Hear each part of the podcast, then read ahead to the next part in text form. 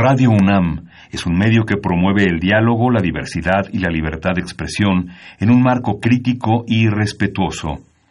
Los comentarios expresados a lo largo de su programación reflejan la opinión de quien los emite, mas no de la radiodifusora.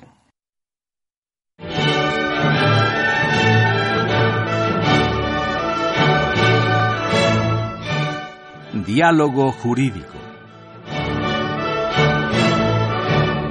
Derecho, cultura y humanismo. Programa a cargo del maestro Eduardo Luis Fejer.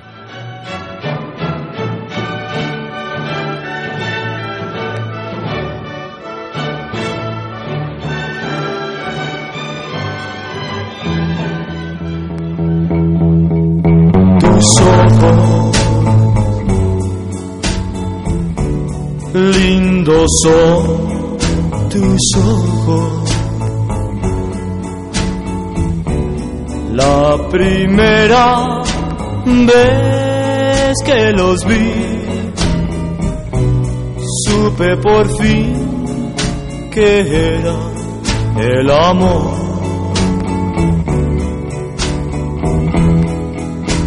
¿Qué tal amigos? Qué gusto, soy Eduardo Luis Fejer, los saludo aquí desde los micrófonos de Radio UNAM, del programa de la Facultad de Derecho, Diálogo Jurídico, con nuestro lema Derecho, Cultura y Humanismo. Felicidad al padre Cronos, que viene enamorado, Socorrito, viene muy enamorado, Socorrito es la que puso el, este, el disco ese, hace en honor de una muy distinguida invitada el día de hoy, que van ustedes a gozar de su conversación, de su cultura, doctora en psicología, doctora en, en filosofía, fundadora de varias instituciones muy importantes y pues una gran amiga. Lidia Pérez López, bienvenida a los micrófonos de Radio UNAM. Encantada, encantada. Ya sentía yo nostalgia de tu auditorio. Oye, yo creo que el- eh, mi, mi- mi auditorio no, no tiene nostalgia de mí porque nomás tenemos un radio escucha que al rato va a hablar, pero ya tenemos uno seguro que ya es un, es un buen comienzo. Ah, Padre Cronos ya lo sabe, el señor Chávez siempre nos habla aquí para Muy enviar bien. sus lanzas. Pero yo quiero hacer un poquito de historia. Fíjense ustedes que yo escuchaba mucho a Lidia Pérez López hace muchos años en un programa muy interesante que se llamaba Sin Máscaras. Eh, realmente un programa muy interesante. Es una mujer muy inteligente y además de una gran facilidad de palabra. Sabe comunicar, sabe contactar. Y quiso las circunstancias, eh, eh, los dioses, o se alinearon los astros, que yo fui invitado varias veces a, a- esa estación donde ella colaboraba, también a algunas entrevistas que me hacían con diferentes temas que yo he tratado. Y, y cuando la voy saliendo de ca- viendo de cabina digo, ay, yo te quería conocer y de ahí empezó una gran amistad que yo creo que tiene fácil 20 años, ¿no? Un poquito más, yo creo. Sí. 25. Sí, 25 Sí, años. ¿Y te acuerdas también de Lidiando el futuro y la nueva conciencia? Sí, claro. También estuviste ahí varias veces. Sí, qué interesante. Sí. Y, y se me ocurrió invitar a, a Lidia Pérez López porque si hay alguna dama experta en comunicación, filosofía, filología y psicología, es ella. Y, y quiero traer, a, traer a, a colación el tema que creo que sigue en boga de la gran incomunicación que tenemos los seres humanos, a pesar de todos los grandes medios de comunicación que tenemos, como los celulares que tenemos aquí a la vista. Es decir, ya nos volvimos adictos al celular. Si salimos de casa sin el celular, nos sentimos per- perdidos, no somos persona. Como me decía el doctor Recasén Siches, si yo no me tomo un café en la mañana, no soy persona. Hasta que me tomo el café, soy persona. ¿no? Así es. Lidia, cuéntanos un poco de tu llegada a México, cómo te involucraste en el mundo de la comunicación. Bueno, Nos vas a hablar de tu futuro libro de, de, de Amado Nervo, de, de haberte, digamos, empapado, por usar un término, de la cultura mexicana también, sin perder tus raíces, por supuesto. Pues, eh, pues bueno, es, es, eh, lo que pasa es que a medida que vas ampliando la conciencia de lo humano y la vida y el planeta, eh, eso, eso de las raíces, nuestras raíces están, yo creo, en el cielo.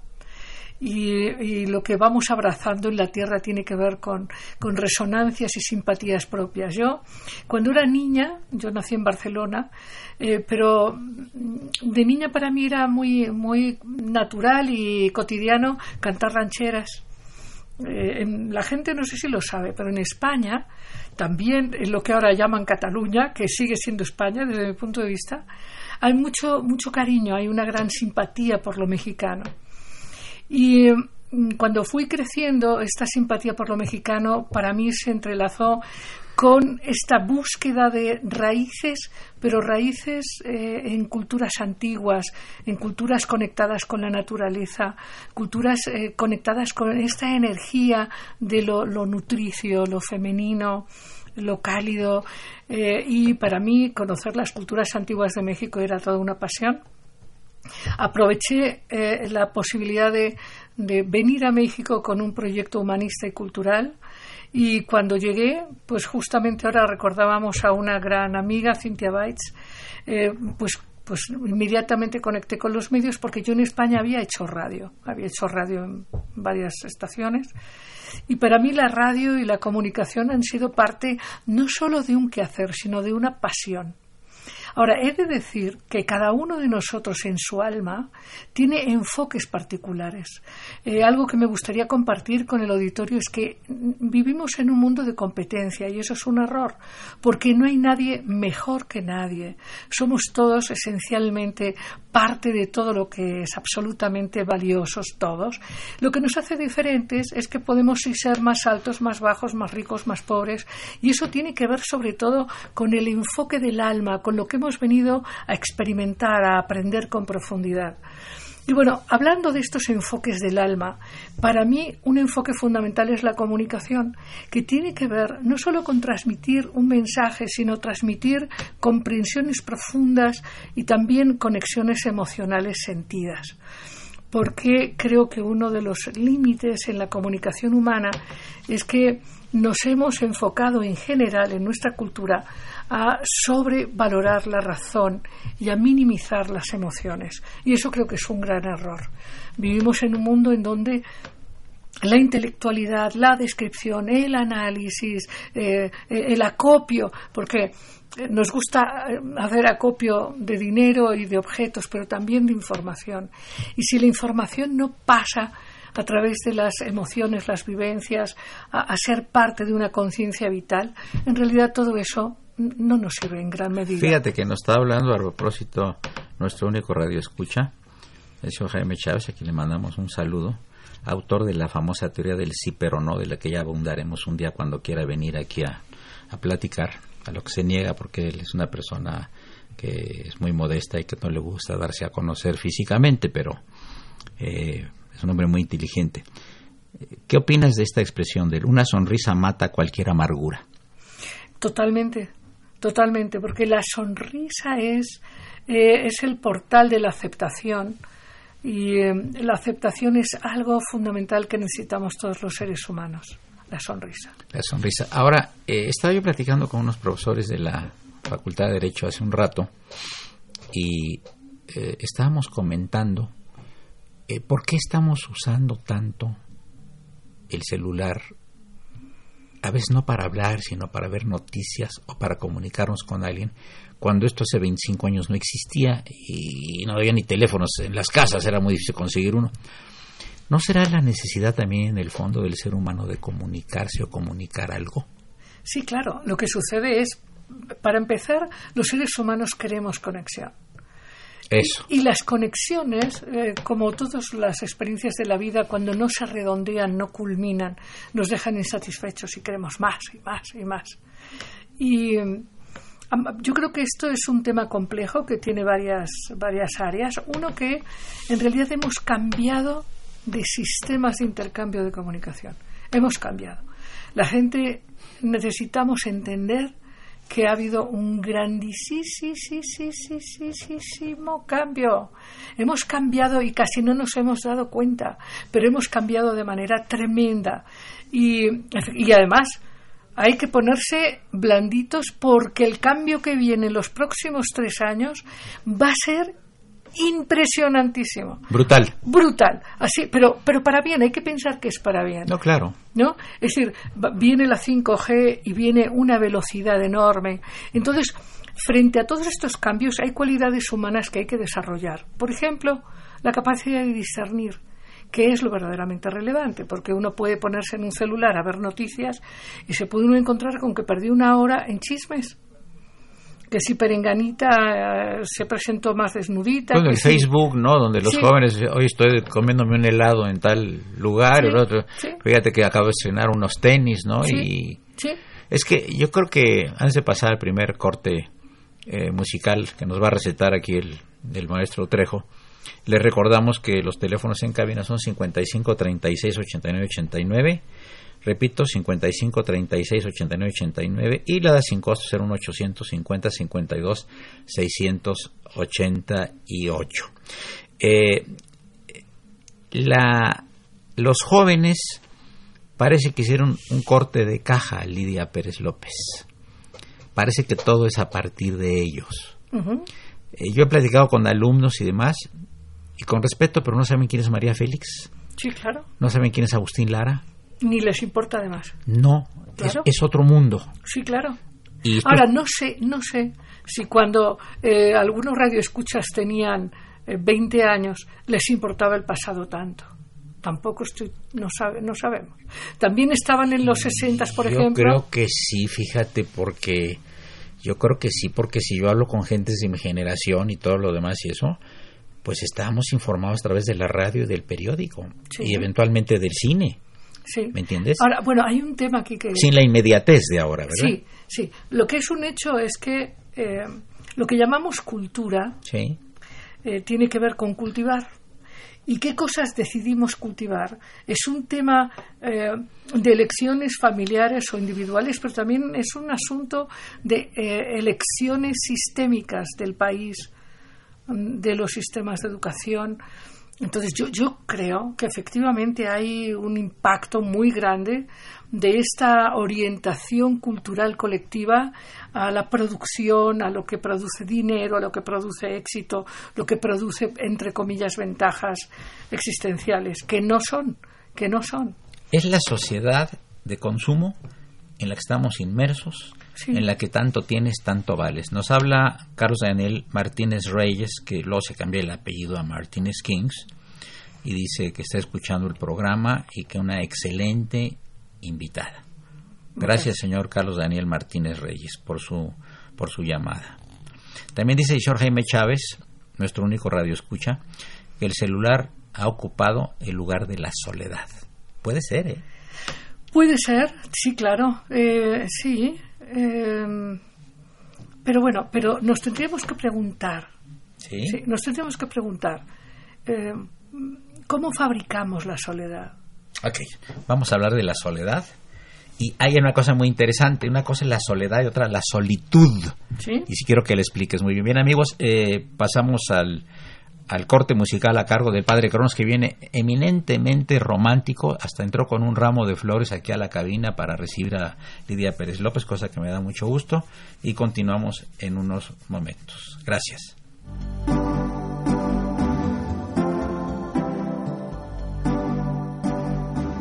Está usted escuchando Diálogo Jurídico, Derecho, Cultura y Humanismo.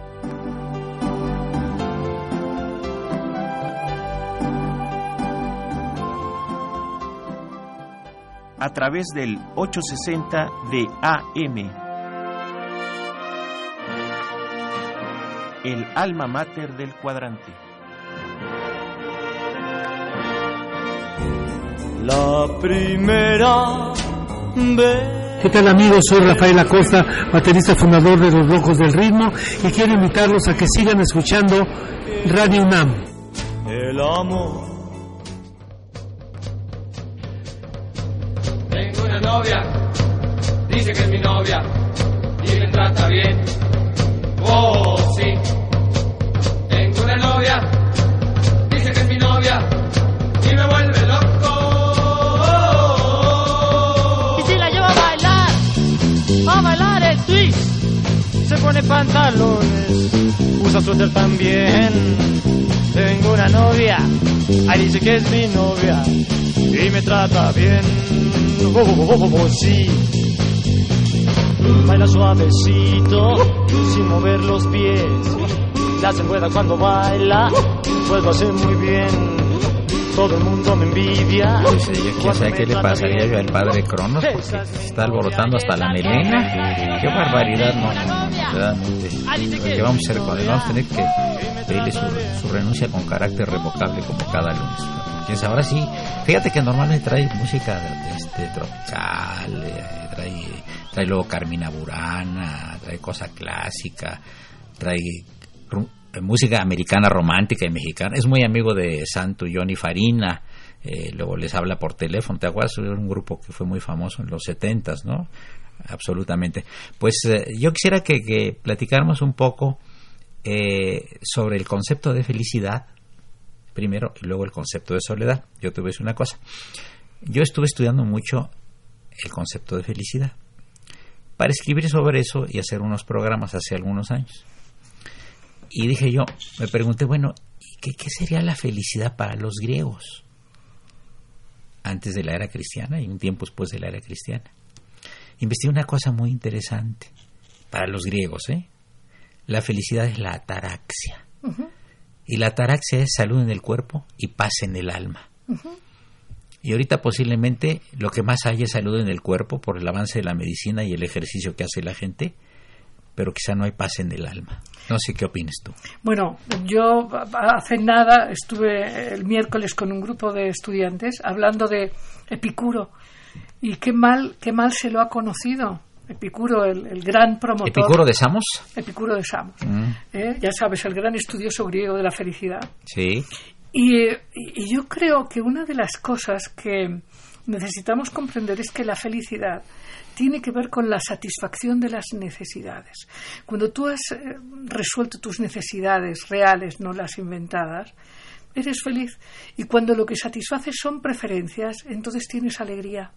Esa es una idea que me Es diferente la alegría. que la felicidad. Sí. Ahora te voy a decir una cosa, pero por ejemplo, eh, a veces cuando tú quieres algo y al obtenerlo se te agota la felicidad ahí. Yo, ay, yo quiero tener un coche tal de tal tipo, ¿no? Un coche, Sí. Ferrari, ¿verdad? Sí. Y ya cuando después de mucho lo consigues, pues eh, estás muy contento mostrando y al rato ya no te llama la atención. ¿A qué le llamarías esto tú?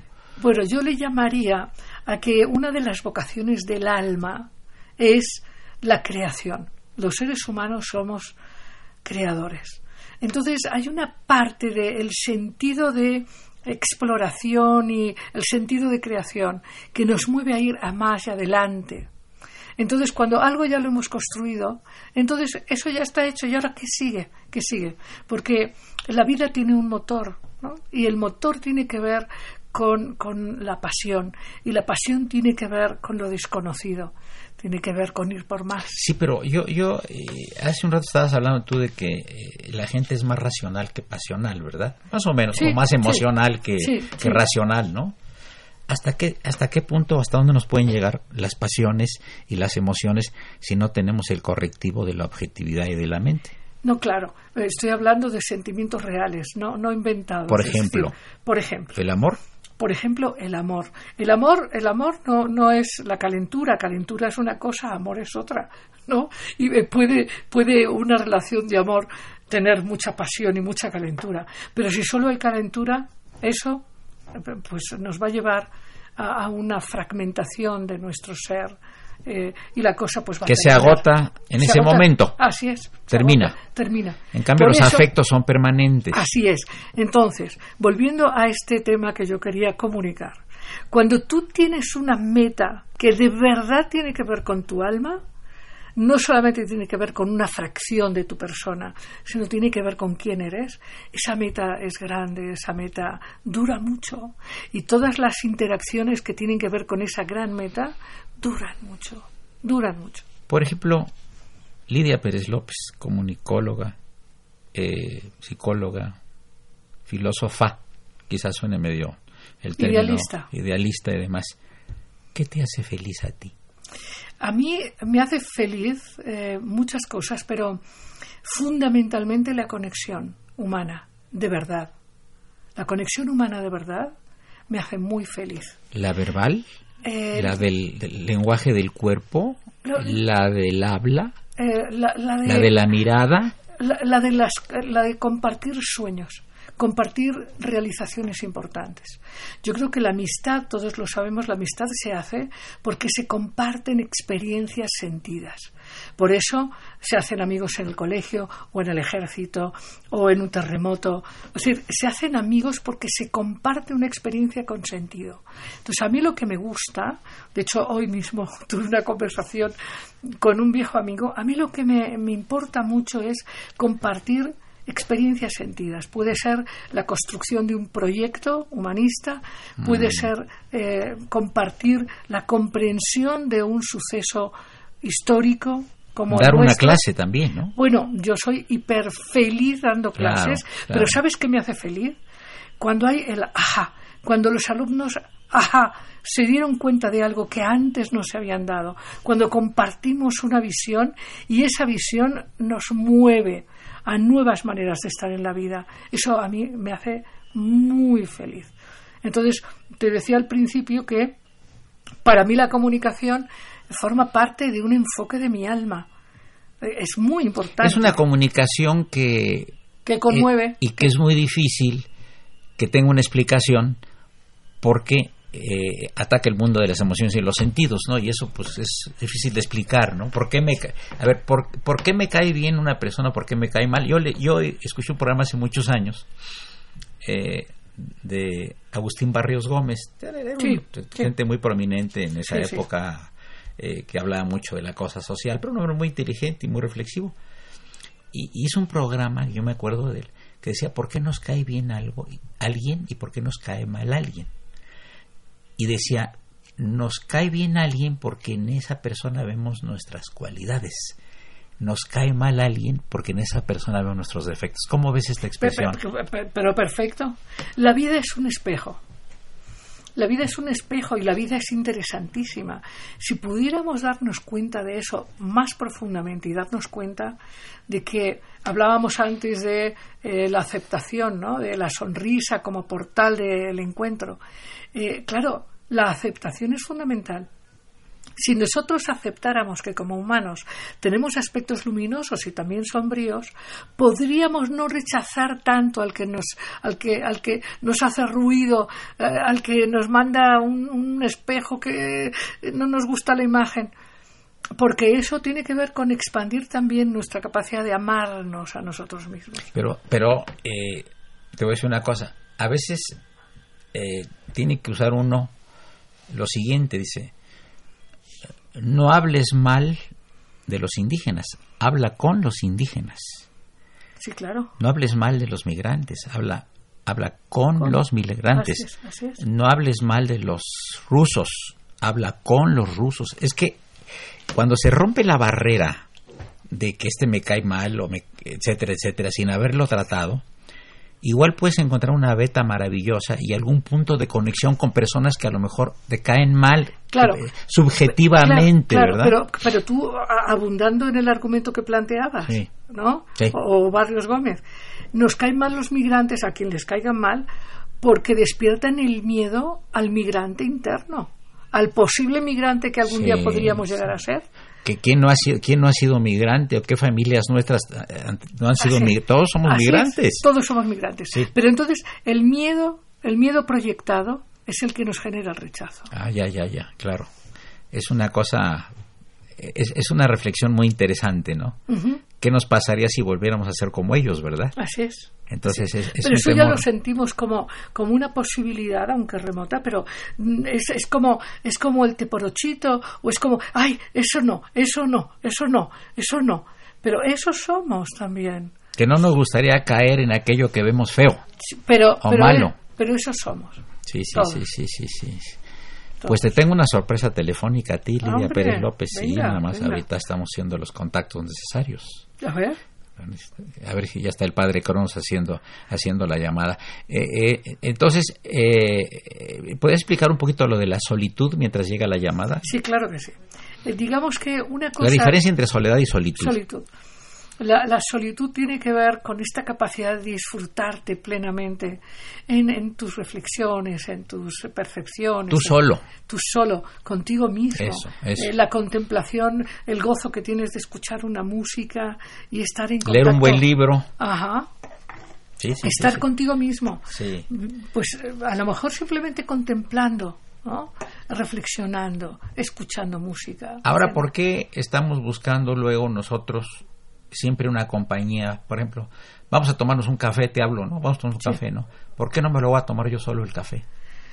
Porque la solitud es preciosa, pero también es preciosa la conexión y la unidad. También es importante esta resonancia del afecto, de la alegría compartida. Compartir es fundamental para todos nosotros. Es muy importante. Como decía un maestro de la facultad de Derecho, eh, compartir, compartir es eh, felicidad completa y, y- y no compartir es media felicidad. Muy buenas tardes, maestro César Garizurieta. Hombre, Servidor de usted, Dios. Tengo una sorpresa para ti, pues tengo frente a mí a Lidia Pérez López. Hombre, pues eso sí es toda una sorpresa y me da mucho gusto saludarle, le mando muchos abrazos y muchos besos. Bueno, este, debo decir que el maestro de la facultad, distinguidísimo maestro de la facultad, César Garizurieta, es, y estamos de acuerdo, Lidia y yo, una persona de cultura universal, totalmente. un gran lingüista. ¿verdad? Un hombre de gran cultura, de Con gran un- sentido del humor. en un sentido del humor maravilloso y tenemos que hacer referencia, aunque tú te enojes siempre y hagas pucheros, guarachés y taconés, pero eh, eh, heredaste de tu padre el sentido del humor, no lo hurtaste. ¿Estamos de acuerdo? Gracias a hasta el perro dijo que sí. Mando, ya lo veo, oye. No, pero, pero, pero debo decirte una cosa. Este, tu papá, eh, el Tlacuache Gariz Urieta, y lo digo con respeto porque así era conocido, era un personaje inusitado de inteligencia, de cultura y de sentido del humor, pues digamos en los años 50, ¿verdad? Más o menos sería. Pues sí, murió en 61. 61. Murió en 61, entonces sí, es en- de los 50, claro. Ajá, fue diplomático, estuvo de la presidencia del Tribunal Superior del Estado de Veracruz y es autor de la frase que yo quiero que le repitas aquí a nuestros este a nuestros radioescuchas que fue muy famosa, 50 años. ¿Cuál es? A ver. Pues hay varias, una de ellas, bueno, la más famosa yo creo que fue vivir fuera del presupuesto, es vivir en el error. ¿Qué otra hay ma- otras. A ver, ¿qué otra tienes por ahí tu papá? Amistad, ahora una que viene muy al pelo, amistad que no se ve reflejada en la nómina es pura demagogia. sí, sí, sí, totalmente. Oye, estás, es- fíjate que yo cada que me encuentro en la facultad a César, que platicamos muy sabroso, este, eh, le reclamo por qué no ha hecho una biografía de su papá. Pues el señor era una, una beta maravillosa. Dinos por qué. Bueno, hay que hacerlo. Lo que pasa es que ya hay dos investigadores sobre mi papá que me están quitando la chamba. Uno es en el Instituto de Investigaciones Filológicas, que es Raquel Mosqueda, que está haciendo una investigación sobre la labor literaria de mi padre. Incluso ya hay la revisión de dos libros que también el Instituto de Investigaciones Filológicas eh, lo están haciendo. Y el otro es Miguel Ángel Echegaray, que acaba de publicar en el libro, en el, en el, libro este que publica el Instituto Matías Romero, acaba de publicar una biografía exactamente también sobre mi padre breve, pero sobre eso yo creo que ya bordaremos y haremos ya un libro. Voy a aprovechar el trabajo de estos dos investigadores. y, este, yo creo que sí lo vamos a hacer Creo que, creo que lo, sí, creo que lo importante de, de la biografía de una persona, por supuesto, pues son los cargos que ocupó y todo lo demás. Pero lo más importante de ese- es el ser humano. Y aquí te quiere mandar un saludo Lidia Pérez López. Pues bueno, aprovecharemos aquí para celebrar esta, esta cualidad humana tan importante del licenciado Garizurieta, que más allá de su inteligencia, de su sentido del humor, que es muy, muy apreciable, es su bondad. Sí, El licenciado Garizurieta es una persona con bondad. Eso es muy importante. bien. César, oye, pues este, estás, eh, estás convidado para que en una próxima ocasión, ahora que regresemos de vacaciones, busquemos la oportunidad para vernos aquí con Lidia Pérez López y que Sí. tengamos una gratísima, gratísima plática contigo, dada la cultura de, de ambos dos, y que seguramente eh, pues eh, va a llenar muchísimo eh, el programa de Radio UNAM de la Facultad de Derecho y a la propia Radio UNAM. Te mandamos Pues, un abrazo muy afectuoso, que esté todo muy bien contigo, nos saludamos en la Facultad de Derecho con el cariño de siempre. Y amigos nos despedimos porque ya el padre Crono nos está enseñando la guadaña con una sonrisa mefistofélica que implicaría que nos corta las cabezas y debe ser un poco complicado no tener cabeza y tener dolor de cabeza. Sigan el 860, es el programa de la Facultad de Derecho. Esto es Radio UNAM. Gracias.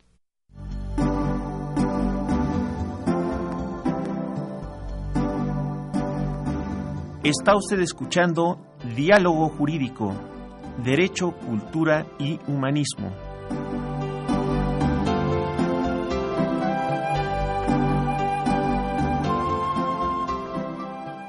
A través del 860 de AM. El alma mater del cuadrante.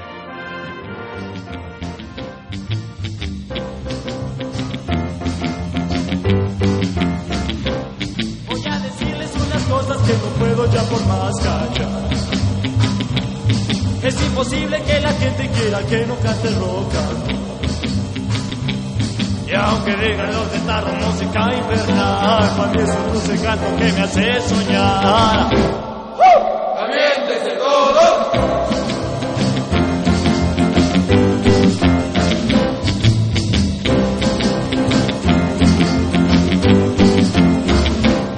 No debe haber un solo cuate que se quede ahorita sin bailar. Demostraremos a los viejos que amargado toditos están. Y aunque digan los guitarros música infernal, para mí es un canto que me hace soñar. ¡Aviéntese todo!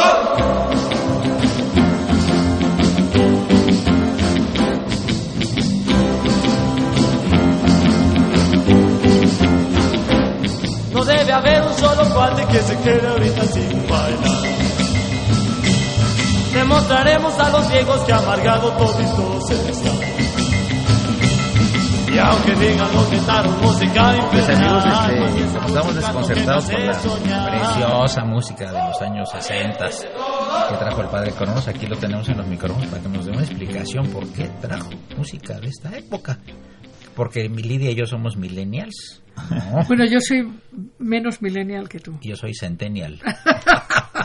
¿A qué se debe padre Cronos? A ver, díganos. No, pues eh, lo que pasa es que eh, recientemente, bueno, he estado viendo mucho a Rafael Acosta, que por cierto, a ver si... Llegaste de traerlo, ¿no? Aquí al programa. Sí, va, va a venir en, eh, en septiembre porque... ¿Es el autor de Tus Ojos? Sí, la primera canción con la que abrimos el, el programa, Ajá. que incluso la Sociedad de Autores y Compositores en México la considera una gema de las, de las composiciones. Para que se den cuenta de la estatura de esta composición, Armando Manzanero tiene tres que están tienen esa categoría y Rafael tiene esta canción.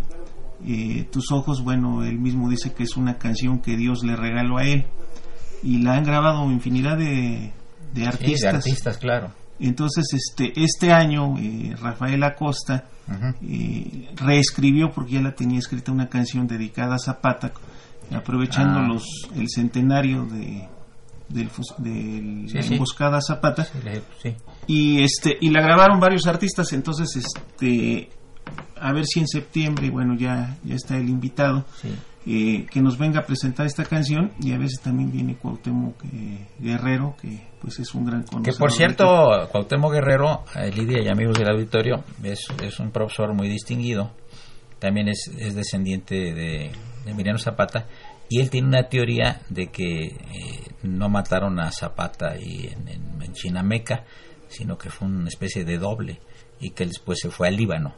Ya lo ha- hemos tratado aquí. Él, él tiene toda la cuestión antro- antropro- antropometri- antropométrica, ¿sí? Sí. Tiene fotografías que parece que el cadáver no se parece al que a Zapata, etcétera, y tiene una serie de teorías muy interesantes que ya las platicaremos aquí. Muchas gracias, Padre Cronos, que siga usted con esa buena música.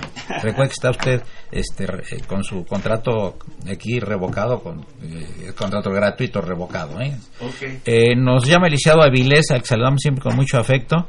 Dice que no solo Jaime Chávez lo escucha, también yo, bueno, también este Daniel, Carlos Daniel Martínez Kings también escucha. Dice que es un fiel seguidor del programa hace muchos años. Muchas gracias. Que los jóvenes necesitan del humanismo. Totalmente de acuerdo con usted. Y le manda mucha salud a la doctora Lidia Pérez López, que la conoció hace años en sus programas Lidiando el Futuro y Lidiando con Lidia. Te mando muchas saludos el licenciado Avilés, a quien le agradecemos su fidelidad entonces sería nuestro segundo radio escucha. Bueno, ya, Bueno, yo, ya yo vamos poco a poco. ¿no? Oye, yo coincido con él. A ver. Eh, hombre, eso de que nada más hay un radio escucha, no vamos a, no vas a desconocer a los otros muchos que tienes. No, no eso lo- está muy no mal los- de los tu apre- parte. Los aprecio. Eso está muy mal de tu parte. Nada más, eso lo hace Eduardo Luis Fejer porque quiere escucharlos. Así que llámenle para que para que no diga que nada más tiene Cuando menos que escuchen el programa, aunque no me llamen. Ok, Yo ok. creo que sí, sí, alguno lo escucha. Además. Hay más que uno, Sí, ¿verdad? apar- aparte de Socorrito, el padre Cronos, tú y el señor Chávez y el señor Carlos Daniel y el señor Muchos. Avilés, ya, exactamente. Muchos, muchos, Bueno, muchos. entonces estábamos. Ahora sí, vamos a platicar un poquito eh, para inducir al, al- al público sobre el concepto de felicidad. Yo llegué a la conclusión, después de haber estudiado mucho el concepto de felicidad, que la felicidad no existe, que lo que existen son momentos felices. Doctora y psicóloga, abunde Pues, eh, usted en pues, esto o contradígame. Yo, yo creo que efectivamente nuestros estados de conciencia transitan desde una total plenitud a un estado de serenidad, a estados de, eh, de cierta confusión o eh, alerta.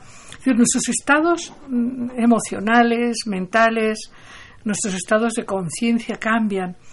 Pero yo sí diría que hay eh, un logro de madurar nuestra conciencia y nuestra identidad al punto de estar plenos y seguros independientemente de que podamos tener, digámoslo así, un mayor o menor éxtasis existencial. Yo creo que la felicidad nace de una maduración de la propia identidad, donde dejamos de proyectar el poder o la satisfacción en las circunstancias exteriores. Diríamos que cuando las personas pueden lograr un buen nivel de solitud, a pesar de estar o no acompañados, logran una felicidad más estable. Entonces, más estable. entonces estarías de acuerdo con la, eh, la teoría de la del sí pero no del señor Chávez de que la felicidad es sí pero no. Ok, puede ser. Puede ser, ¿verdad? Puede ser. Le daríamos la, la razón Pues- a este pues- joven filósofo pues, pues yo, pues yo, yo, lo que pasa es que a mí, eh, a mí me apasiona eh, el desarrollo de la conciencia y estoy segura, absolutamente segura, que con un buen desarrollo interno, a pesar de que el licenciado Arizurieta, que ahora nos acompañaba, a veces hace bromas de la conciencia interna, yo sí creo que el trabajo de conectar quiénes somos desde adentro, desde, desde nuestra totalidad, eh, sin, sin poner tantas cosas afuera, eh, el que nos juzga o el que nos trae o el que nos quita, porque todo eso es reflejo de nuestro mundo interior. Entonces yo creo que cuando hay un buen nivel de autoaceptación, un buen nivel de autoaprecio, un buen nivel de conexión con todo lo que es, ahí la felicidad se mantiene bastante estable, sí pero sí. Entonces podríamos decir que la felicidad puede ser también algo aprendido para después To- totalmente. para después poderla practicar. Total. Porque un bebé, un bebé es feliz, Así es. Sí, pero un bebé es no feliz. tiene apegos. Así es. No, no, no. El bebé, claro. biberón. Sí, sí. A un, un bebé. A la madre. Pero me acabas de poner un ejemplo que me fascina. El bebé es espontáneo. Si tiene hambre llora y si no, no llora. Y cuando le das de comer ya no llora. O sea, el bebé se sabe merecedor de satisfacer sus necesidades. Y además el bebé tiene una espontánea certeza de que va a ser atendido. Y, y eso es lo que necesitamos recuperar, saber que somos parte de todo lo que es y que todo lo que necesitamos, de verdad necesitamos, mm, pues está ahí a a nuestro alcance. Diferente es cuando nos inventamos falsas necesidades desde el ego, cuando lo que nos metemos es a competir y a comparar y entonces nuestras necesidades son falsas. Ahí nos metemos en jardines muy complicados que nos separan de los demás y nos separan de lo que verdaderamente necesitamos. Pero bueno, pero eh, debes de comprender que todos estamos condicionados en el mundo occidental por una política de imitación competencia y consumismo. Sí, pero fíjate. Malas las tres. Hablando, hablando, hablando de cosas interesantes. Hoy voy a hacerte un regalo. Y también al auditorio. Porque regalar es bonito. Claro. Fíjate, hay un místico que se llama Nabil Godard, que escribió a principios del siglo XX unos escritos tan impresionantes. ¿Es francés? No. Eh, no nació, nació en las Azores. En las Azores. En Azores. Y luego se fue a Estados Unidos una vida interesante, pero la visión de Nabil Godard, traigo esta, podría traer Godard es Godard, Nabil Godard. El apellido muy francés, Godard. Sí, sí. Él explicaba algo que para mí es fascinante, cómo es que la vida interior y la capacidad de imaginar aumenta enormemente nuestra capacidad de manifestación de lo que necesitamos nuestra conexión con el universo, entender que el sentido de la vida va más allá de sobrevivir y juntar cosas. Cuando, cuando tu sentido de la vida es más ser, expandirte, experimentar, vivir intensamente, eh, la energía en acumular eh, aplausos o objetos mm, deja de ser interesante, se vuelve estéril y además es muy desgastante. Entonces, que no lleva nada. Así es. Yo, yo recomiendo a nuestros amigos que busquen en, internet a Nabil Godard y que lean que lean ¿Cómo se escribe Nabil? N-A? Eh, Naville, se escribiría Naville. Nabil Godard. Entonces, que, que, investiguen sobre esta capacidad de imaginar, de sentirse parte de todo. Es verdad que Nabil, Nabil Godard, eh, era muy aficionado a la Biblia, un texto tanto el Antiguo como el Nuevo Testamento, claro que tiene una mirada completamente original de, la Biblia. Y no es eso lo que a mí me importa de Nabil, no, no es, a mí yo, por ejemplo, disfruto enormemente del Tao Te King, eh, me parece un texto maravilloso. Explícaselo al auditorio. Ah, el Tao Te Ching es uno de los grandes textos de la humanidad. ¿El libro del Tao? El libro del Tao, que debemos a Lao Tse, uno de los hombres más... Confucio y Lao Tse. Sí, extraordinario. Pero en este momento de la historia, Lao Tse se convierte en un predecesor muy sintonizado con el momento actual.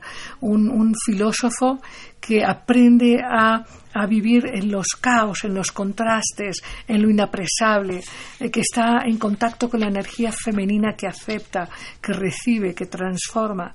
En fin, eh, yo sugeriría estos textos como mis regalos del día de hoy, ¿verdad? Porque siempre es interesante cuando, cuando una nueva mirada sobre la vida o el cosmos nos interpela, nos enriquece y se vuelve un espejo positivo de cosas que nosotros mismos hemos pensado pero verlo reflejado eh, se vuelve estos reflejos que decíamos antes, ¿no? Una pregunta antes de pasar ya al último segmento y quisiera que lo contaras después de este. Eh, para ti la filosofía oriental, en ese aspecto del disfrute de la vida, ¿es superior a la filosofía occidental? Lo dejamos en un paréntesis. Pasamos al siguiente segmento musical a cargo del padre Cronos.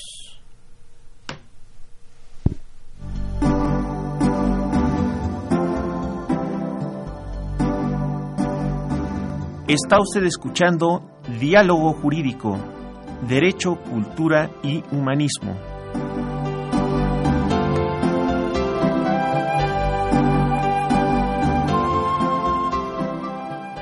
A través del 860 de AM el alma mater del cuadrante. Estoy bailando en una cuerda, me estoy muriendo por tu amor. Tú sabes bien que yo te adoro y que tu amor con que espero nada, nena. No, no quiero saber. Solo quiero un pedazo de amor. Ay, de tu amor.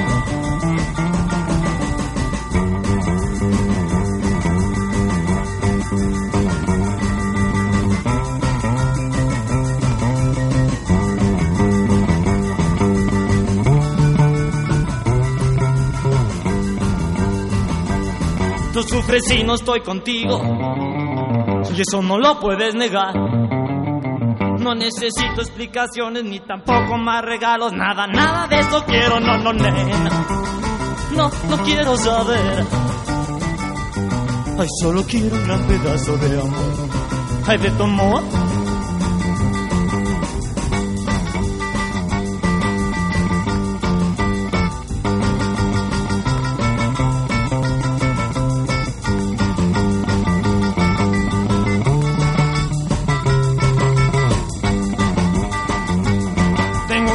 De conejo en las Llegamos a la, al último segmento, amigos, de aquí de, del programa Diálogo Jurídico de la Facultad de Derecho. Hoy, no, hoy esto es muy filosófico. Oye, esto querida. sabe a poco. Esto, de un- esto que ya nada más cuarto de hora, yo tengo mucho que decir. Yo sé, esto es una introducción al programa que haremos contigo y con Sergar y Zurieta, que es un distinguido, además No, muy no, buen que- jurista, ¿eh? Él no me va a dejar hablar. ¿No te va a dejar hablar? No. Pues no me dejas hablar tú a mí, entonces estamos a manos aquí. Digo, pues, oh, es parte del asunto, ¿no?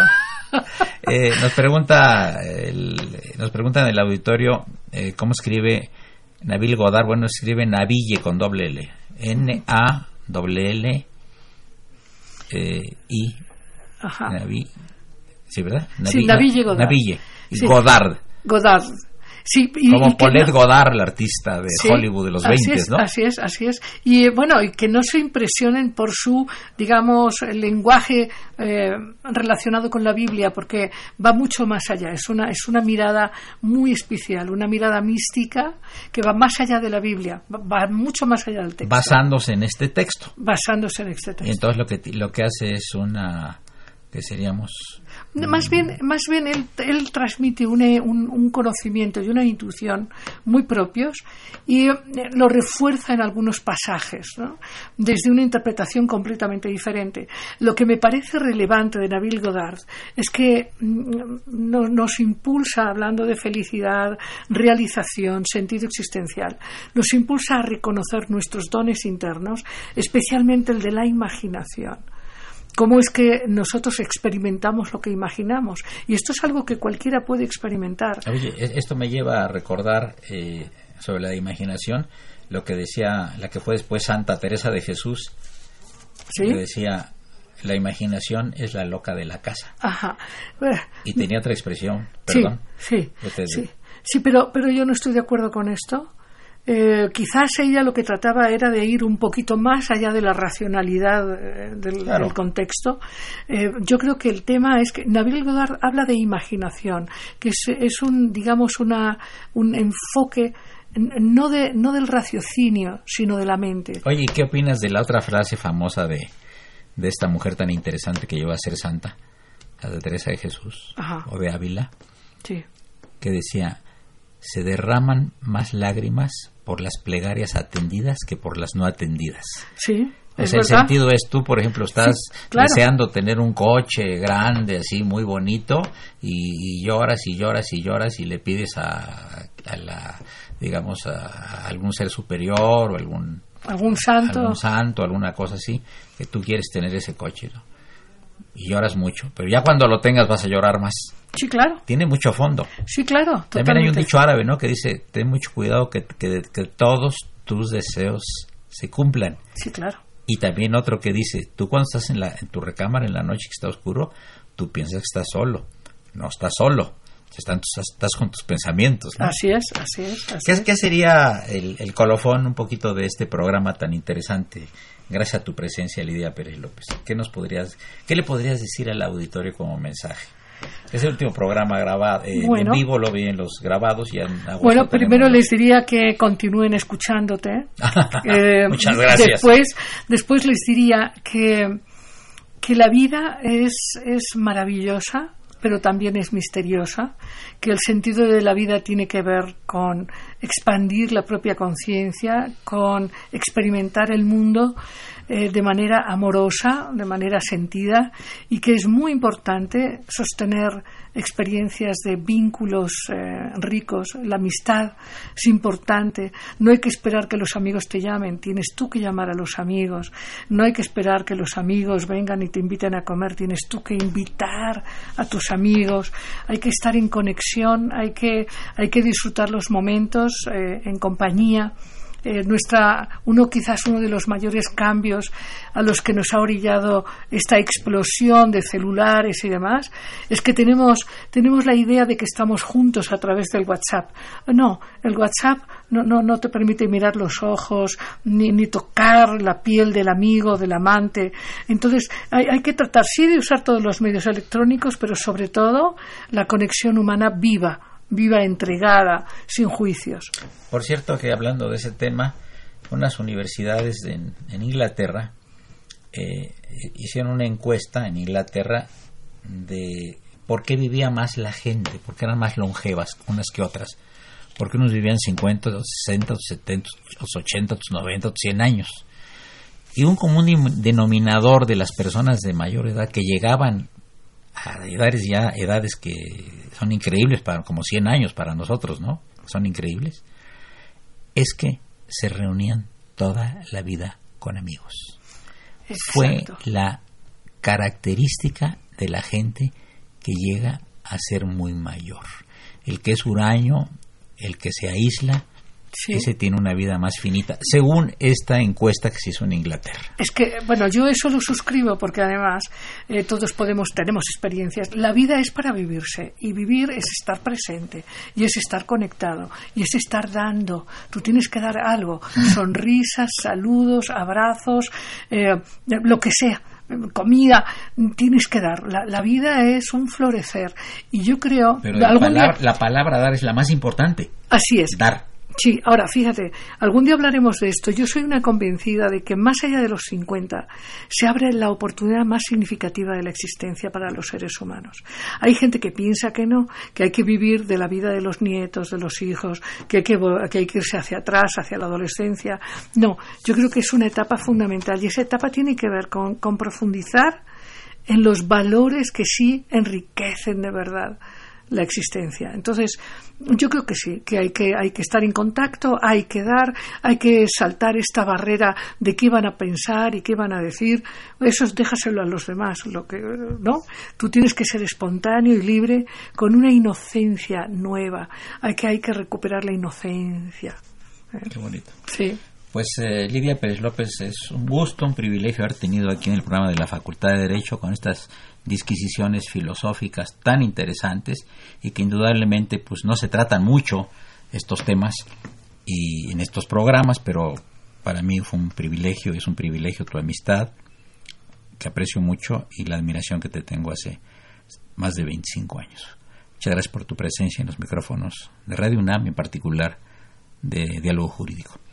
Ya que no me pasó la lista de quienes participaron, el padre Cronos, porque se le olvidó, vamos a decir que Socorrito Montes en los controles, a quien saludamos con el efecto, el, efecto y el afecto de siempre. El padre Cronos, Francisco Trejo, que próximamente estarán en algunos programas con nosotros también por aquí. Y desde luego el auxilio de Raúl Romero y Escutia, el niño héroe de la radio. Soy Eduardo Luis Fejer, la mejor de las tardes, y continúen escuchando Radio Universidad Nacional Autónoma de México. La mejor de las tardes. Tus ojos,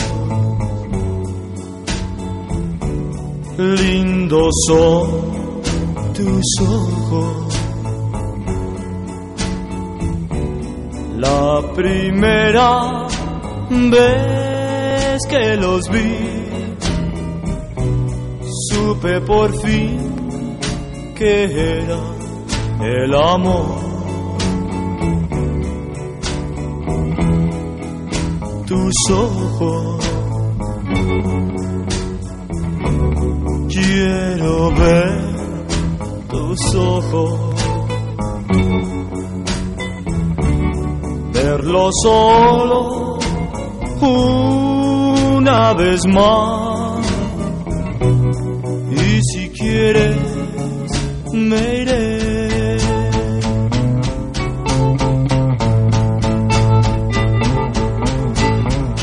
El tiempo poder regresar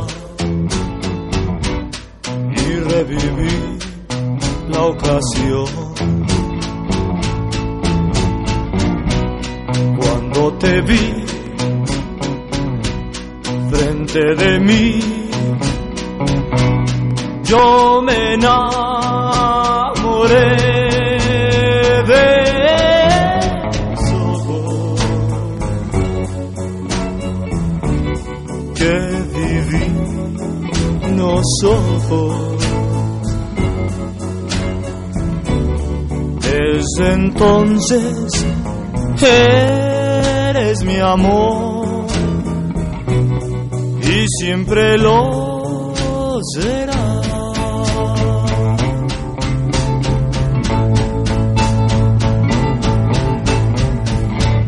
Mi corazón en la oscuridad lo sentía morir. Mas de pronto lo iluminaron dos luceros que son tus ojos. Benditos son tus ojos.